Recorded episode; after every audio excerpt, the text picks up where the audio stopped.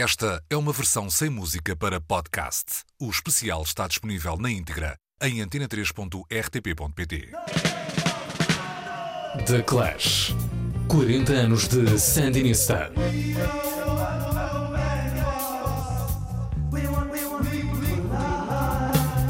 O punk rock numa volta ao mundo. Se o punk britânico era essencialmente suor e anarquia, com breves ganchos de dois minutos marcados por palavras ríspidas e guitarras sujas, os The Clash foram pouco a pouco afirmando-se como um caso à parte. A banda formou-se em meados dos anos 70, em Londres, tal como os Sex Pistols ou os The Damned, e começou por não se distanciar muito do som mais cru e simples desses nomes. Essa é a marca do primeiro disco homónimo surgido no ano do punk, 1977, e também do segundo, Give Me Enough Rope, lançado um ano mais tarde. Só que depois tudo começou a mudar. Ao contrário de muitos contemporâneos da cena punk londrina, os The Clash não desapareceram. Alargaram horizontes e mantiveram uma formação coesa. Joe Strummer na voz e guitarra-ritmo, Mick Jones como principal guitarrista, Paul Simonon no baixo e Topper Heaven na bateria. Mais do que uma banda punk, eram jovens apaixonados pela música e com passagens pouco marcantes por escolas de arte. Foi neste contexto que os The Clash se afirmaram como portas-estandartes da transição da simplicidade do punk para uma rebeldia mais complexa e arty do pós-punk. A evolução sonora é nítida no terceiro disco, a ópera-prima London Calling, e ainda mais em Sandinista, lançado há 40 anos e marcado pela enorme diversidade musical. Um dado que é evidente logo no tema de abertura do disco com o título de um western clássico com Steve McQueen e Charles Bronson.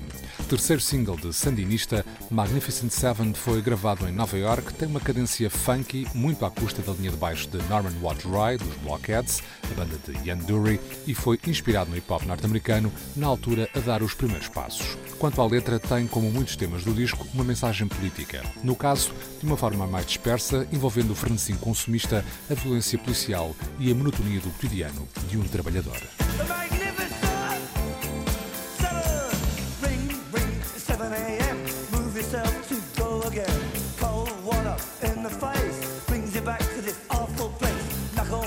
And your bankers too. Let's get up and learn those rules. Weatherman and the crazy chief. One says sun and one says sea. AM, the FM, the PM too. Turning out that boogaloo. Get you up and I guess you out. But how long can you keep it up? Give me Honda,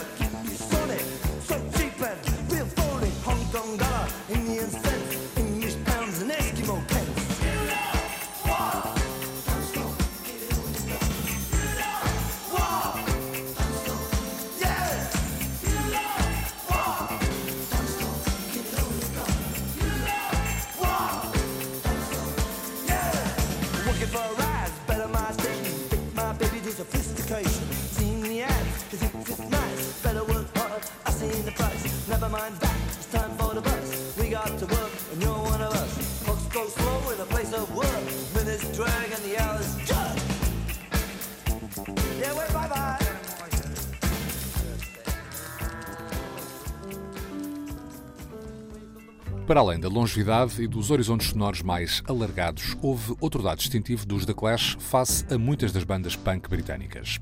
Em vez da anarquia pura e simples, das palavras de ordem panfletárias e incendiárias, do nihilismo ou de uma certa rebeldia algo adolescente e inconsequente, havia um pensamento político de esquerda bem mais estruturado e coerente. Foi com base nessa coerência que a banda teve um forte braço de ferro com a CBS quando insistiu que o duplo London Calling e o triplo Sandinista fossem vendidos a preços próximos dos de discos simples. A editora, naturalmente, não achou grande graça à ideia. Os The Clash também se foram demarcando dos skinheads nacionalistas e de alguma violência gratuita que esteve, em certos momentos, associada ao punk. Havia uma essência ideológica na banda, notória na oposição ao neoliberalismo de Thatcher, mas com uma visão que não se restringia à realidade britânica. O quarto disco dos The Clash mostra isso de forma clara. Lançado em dezembro de 1980, o título Sandinista pretendia prestar homenagem às forças marxistas da Nicarágua, responsáveis pelo derrube, um ano antes, da ditadura de extrema-direita dos Somozas. Esmiuçando, são vários os temas com cunho geopolítico no disco, das críticas ao imperialismo norte-americano, em Washington Bullets, ao ambiente da Guerra Fria no desconcertante Ivan Meets G.I. Joe, passando claro pelo primeiro single extraído do álbum. Foi ele The Call Up e continha apelos ao pacifismo e à não participação no serviço militar. A escolha da banda para single era outra, Bank Robber, mas a editora vetou a ideia com o argumento, segundo Joe Strummer, de que o tema era, pasme-se, uma combinação das músicas de David Bowie tocadas ao contrário. Bank Robber foi lançado à parte do disco e, curiosamente, chegou ao número 12 do top britânico. Sem grande divulgação ignorado pelas principais rádios, The Call Up não passou do número 40.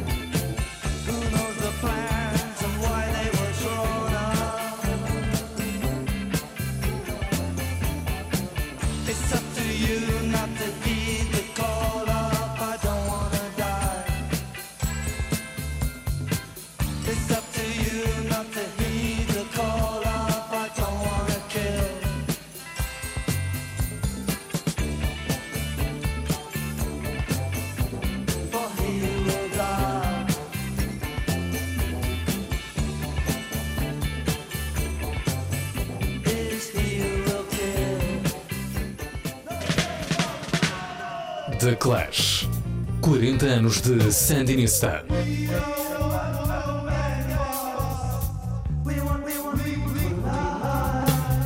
O punk rock numa volta ao mundo. De um certo modo, Sandinista foi o princípio do fim dos The Clash. É certo que lançariam dois anos mais tarde o muito elogiado e bem-sucedido Combat Rock, um disco que continha temas como Rock the Casbah, Should I Stay or Should I Go ou Straight to Hell, que viria depois a ser samplado por MIA no já clássico Paper Planes. Mas o arranque dos anos 80 trouxe obstáculos à solidez da banda. Primeiro foram os problemas com as drogas do baterista Topper Haddon. Depois acentuaram-se as divergências entre o talento mais anárquico de Mick Jones e o espírito mais cerebral e metódico de Joe Strummer.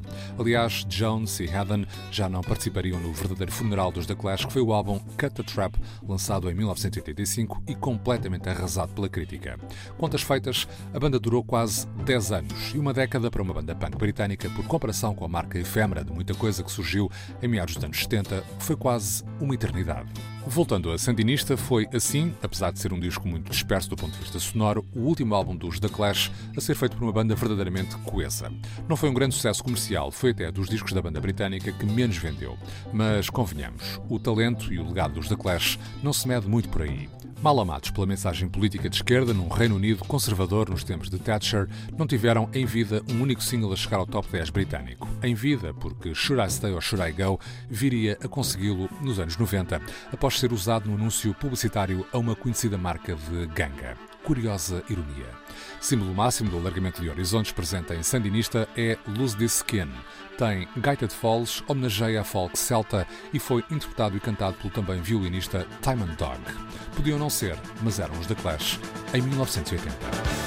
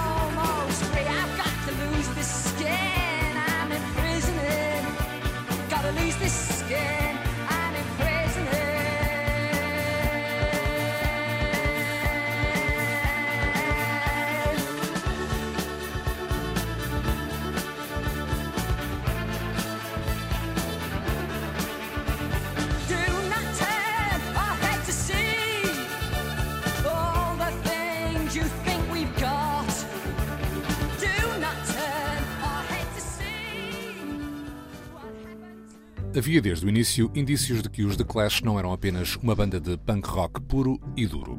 O primeiro disco, o homónimo The Clash, de 1977, continha temas muito simples e rápidos como Janet Jones, White Riot ou Career Opportunities, mas já na parte final havia uma longa, arrastada e paciente versão do clássico Police and Thieves do jamaicano Junior Mervyn. Aliás, Joe Strummer e companhia nunca esconderam a paixão pelo reggae e outras sonoridades vindas da Jamaica. Contudo, nada que se compare com a diversidade da banda na viragem dos anos 70 para os 80, com destaque evidente para Sandinista. Para lá do punk e dos sons jamaicanos, o quarto álbum dos The Clash tinha jazz, folk celta, blues, hip hop, gospel, rockabilly ou o calypso de Trinidad e Tobago. Num disco marcado pela geopolítica, era também um périplo universal por várias sonoridades espalhadas por 36 temas. Com as devidas distâncias e diferenças, estaria para os The Clash como o White Album esteve para os Beatles. Ora, curiosamente, o disco foi lançado apenas quatro dias depois da morte de John Lennon. Sandinista conta também com colaborações de vários músicos, incluindo membros dos Blockheads, de Ian Dury, ou de Eddie and the Hot Rods, mas muitos deles perfeitamente desconhecidos. O próprio Joe Strummer cede o protagonismo vocal em alguns temas do disco. É o caso do improvável single It'sville UK, em que as vozes são do guitarrista Mick Jones e da namorada, a atriz e cantora Ellen Foley. O tema inclui estalidos nos dedos, é uma homenagem a um lado genuíno da música indie dos primórdios e é um delicioso sing-along, ou seja, para ser celebrado e cantado de forma coletiva. Num disco lançado em meados de dezembro, It'sville UK tem qualquer coisa de natalício.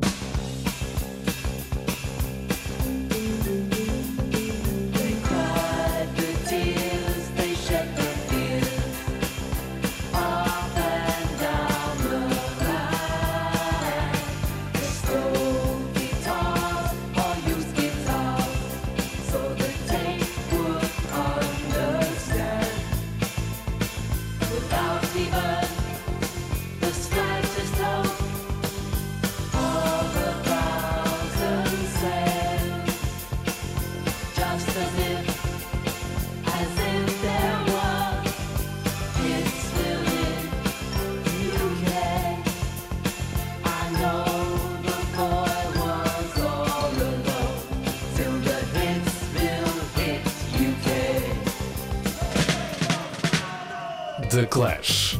40 anos de Sandinista.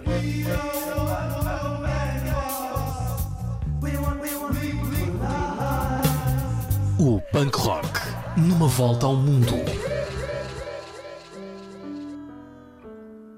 Sandinista era um disco triplo com 36 temas, a maior parte deles com mais de 4 minutos. No total, quase 2 horas e meia de música. Olhando para os números, parece mais um disco conceptual de rock progressivo do que um disco de uma banda punk. De facto, ao quarto disco, pouco restava de punk nos The Clash, para lá do espírito de intervenção política, e mesmo isso de uma forma bem mais elaborada.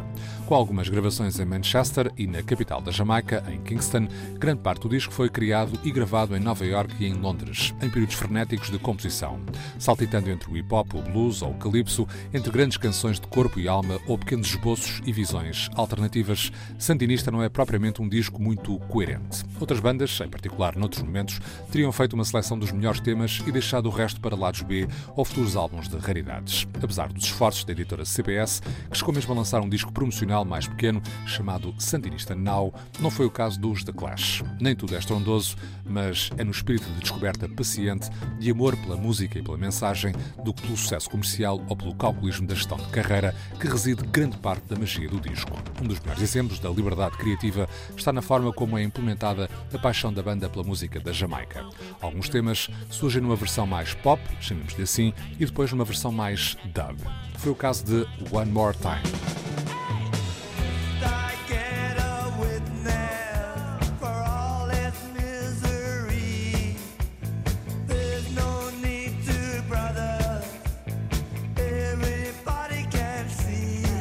Logo no tema seguinte, no encerramento do primeiro disco, One More Time ganha uma nova visão bem mais esparsa e afastada do formato canção. Resultado, One More Dub.